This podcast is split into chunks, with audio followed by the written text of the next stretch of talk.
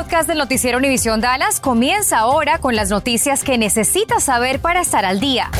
Infórmate de los principales hechos que son noticia aquí en el podcast del noticiero Univisión Dallas.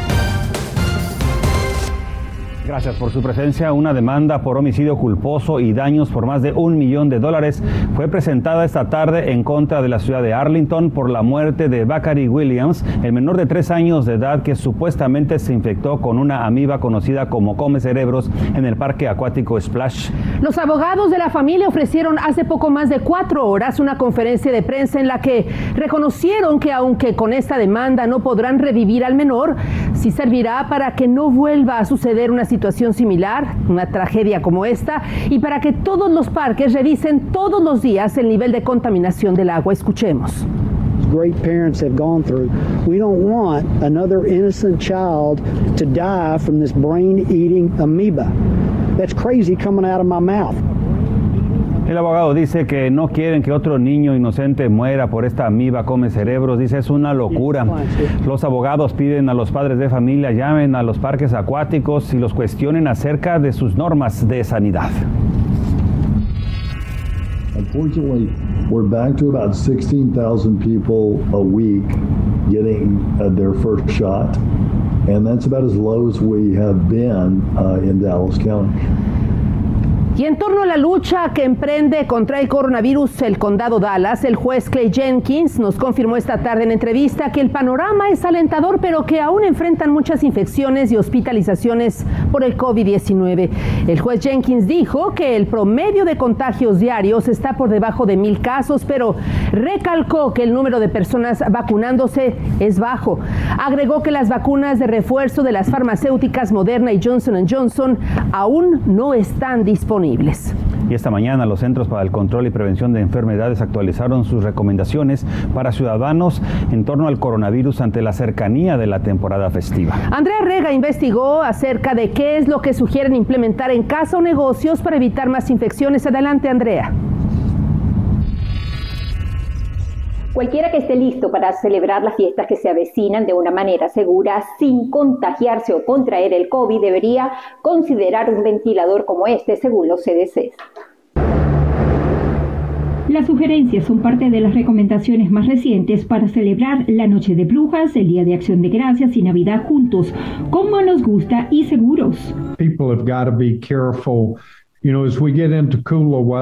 La gente debe tener precaución a medida que se aproximan esas celebraciones, sobre todo porque muchos niños que saldrán a pedir caramelos no están vacunados, dijo. Ahora, ¿qué pasa si en esa reunión van a haber personas que no viven con usted en su casa? Bueno, los CDC recomiendan que la haga afuera, en el jardín, al aire libre. Pero si no le queda más remedio que hacer esa reunión dentro de casa porque no tiene jardín, porque está lloviendo, bueno, lo puedo hacer siempre y cuando abra todas las ventanas. La idea es aumentar la entrada de aire fresco a su casa. Y lo nuevo es usar un ventilador como este, muy cerca de su ventana, para ayudar a que el aire circule por toda su casa lo más rápido posible. El coronavirus se transmite como un aerosol, por eso mientras más ventilación, mejor. El aumento de casos siempre sigue a días de fiesta. after Labor Day, we had a slight increase. El más reciente fue el Día del Trabajo, los casos aumentaron después y el año pasado de allí no bajaron. El año pasado, a falta de vacuna, más gente se cuidaba, usaban tapabocas y mantenían la distancia social. Pero este año con vacunas y el sentido de seguridad que imprimen, preocupa que aumenten los casos de COVID y de gripe al mismo tiempo. Por eso en áreas con un alto número de casos como el norte de Texas, los CDC recomiendan usar tapabocas en reuniones de muchas personas, incluso al aire libre.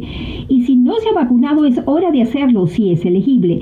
Recuerda que las vacunas comienzan a hacer efecto a los 20 o 28 días de haberlas recibido y faltan 27 para la noche de brujas. Los CDC también recomendaron celebrar virtualmente o caminar por su vecindario para saludar a sus vecinos. Y si tiene que dejar un regalito, déjelo en la puerta de la casa. Andrea Rega Noticias Univisión 23. El Parque de la Feria continúa ofreciendo la vacuna contra el coronavirus en sus instalaciones en Dallas y además ofrecen a los solicitantes la vacuna. 20 dólares en cupones para primeras y segundas dosis. Cabe destacar que más de 600 personas han aprovechado esta oportunidad de inmunizarse. También informan que disponen de la tercera dosis de refuerzo contra el COVID-19 por si a usted le interesa. Y fue arrestado un hombre sospechoso del homicidio de un trabajador de la construcción sucedido el 29 de septiembre. Jonathan Benami está acusado de asesinar a Tony Clark de 76 años de edad. El día del crimen, la víctima fue encontrada inconsciente en su lugar de trabajo ubicado en la calle Beach y la autopista 377. A Jonathan Benami le impusieron una fianza superior a los 125 dólares. Las manifestaciones contra la ley antiaborto continúan muy activas en todo el país. Decenas de opositores pidieron el pasado fin de semana al Congreso y a la Corte Suprema que tomen acción para evitar que siga en efecto. Daniel Tucho investigó este tema acerca de cómo pretenden defenderla. De costa a costa, pasando por el norte de Texas, el pedido era uno solo. Necesitamos que el Congreso actúe ahorita mismo y apruebe la ley de protección de la salud de la mujer. I am Diana Gómez. Diana Gómez participó en una de esas protestas en Washington, D.C., justo en las escalinatas de la Corte Suprema, donde desde hoy se espera que los jueces escuchen argumentos sobre la polémica ley de los latidos del corazón de Texas, que criminaliza el aborto después de las seis semanas de gestación.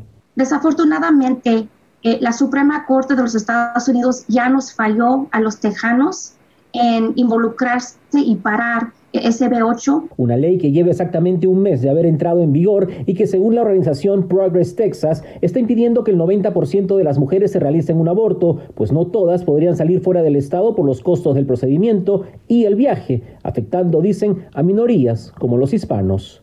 And every single day that the Texas Heartbeat Act is in effect, That's at least 100 lives saved. Sin embargo, para quienes defienden el derecho de los que aún no han nacido, este último mes se han salvado 100 vidas por día. But it's also making many women travel maybe to Oklahoma or some other states. Cuando le pregunté a la organización Texas Right to Life sobre la decisión de muchas mujeres de irse a estados como Oklahoma a hacerse un aborto, the abortion industry has been providing them uh, the travel and other uh, expenses related to that. Me dijeron que la industria de los abortos está corriendo con todos los gastos porque su objetivo es que las mujeres se realicen uno, aseguraron.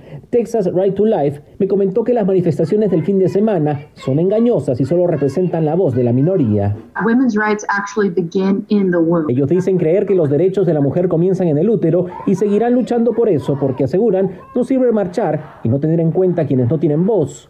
Hay muchas personas con bajos recursos que no pueden tener otro hijo, otra hija, y es una decisión que ellos deben hacer.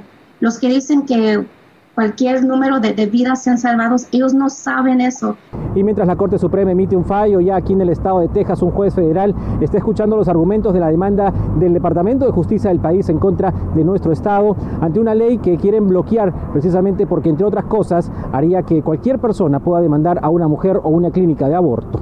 Daniel Tucho, Noticias, Univisión 23. Estás escuchando el podcast del noticiero Univisión Dallas.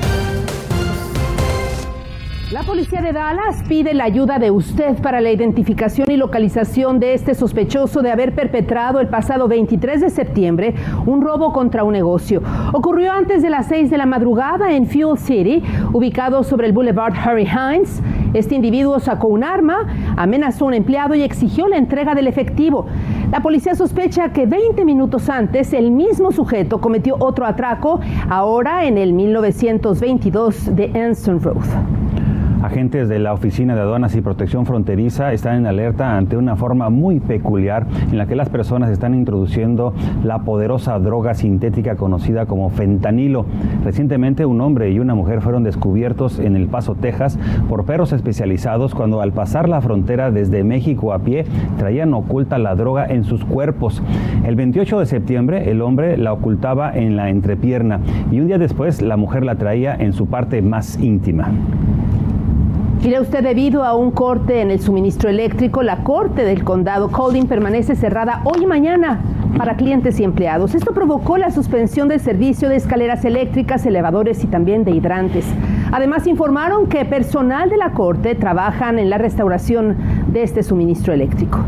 Y este lunes el alcalde de Dallas, Eric Johnson, propuso una nueva ordenanza para crear la primera comisión de discapacidades de la ciudad. La idea es asegurar que en todos los lugares sean más amigables con todas las personas discapacitadas y que tengan oportunidades para desarrollarse y convivir en un ambiente de igualdad. My request, this new commission shall be responsible for advising and making recommendations to myself, the city council, la nueva comisión dijo, el alcalde será responsable de asesorar y hacer recomendaciones propias y de diferentes actores de la ciudad, en también referentes al cúmulo de necesidades, derechos y privilegios que deben tener las personas con habilidades diferentes. Según el censo, el 7% de la población menor a 65 años de Dallas tiene alguna discapacidad.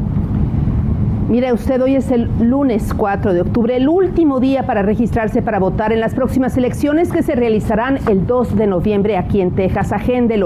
Residentes del norte de Texas elegirán a concejales, podrán votar en torno a enmiendas y bonos de las ciudades y distritos escolares. Cabe destacar que las votaciones anticipadas inician el 18 de octubre próximo, pero para hacerlo, obviamente debemos de estar registrados. Y la ciudad de Arlington estará aceptando esta semana aplicaciones para su programa de vouchers para viviendas. El periodo de inscripción arranca este miércoles 6 de octubre a las 9 de la mañana y termina el martes 12 a las 3 de la tarde. Aplicaciones del periodo anterior serán removidas del sistema y tendrán que ser sometidas de nuevo. Las aplicaciones serán solo aceptadas en línea mediante la página web de la ciudad de Arlington.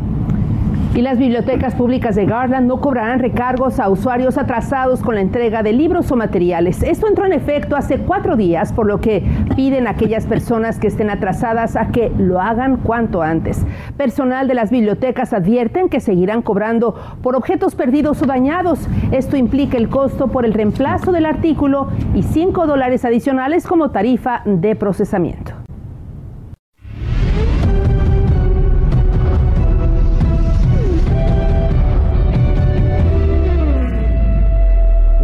Feliz inicio de semana. Los Dallas Cowboys empiezan a hacer ruido en la NFL tras su victoria el domingo ante los Panthers. Y es que el equipo está carburando en ambos costados de la cancha. Los Cowboys dominaron a un equipo de Carolina que no solo llegaba a Arlington invicto, sino también tenía la mejor defensa permitiendo pocas yardas aéreas y terrestres. Pero Dak Prescott lanzó cuatro pases de touchdown, mientras que Ezekiel Elliott también sumó una anotación corriendo para 143 yardas. Dallas ha ganado sus últimos tres partidos en fila y ahora recibe este domingo a los Giants de Nueva York, rival directo de su división. En tanto que los Texas Rangers culminaron la temporada de pelota, una de las peores en los últimos años, con 102 derrotas, quedándose a solo tres reveses del récord de 105 que tuvieron en 1973. Es la quinta temporada consecutiva que tienen más derrotas que victorias, aunque el gerente general Chris Young dijo que no habrán más campañas de este tipo. Ya veremos qué movimientos realizan durante el off-season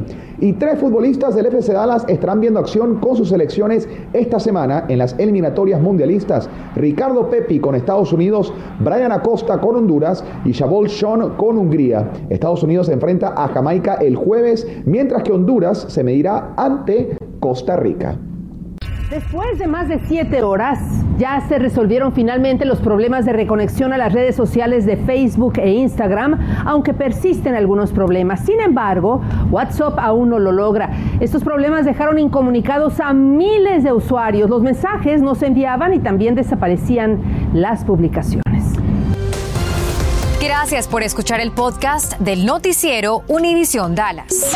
Puedes descubrir otros podcasts de Univision en la aplicación de Euforia o en univision.com diagonal podcasts.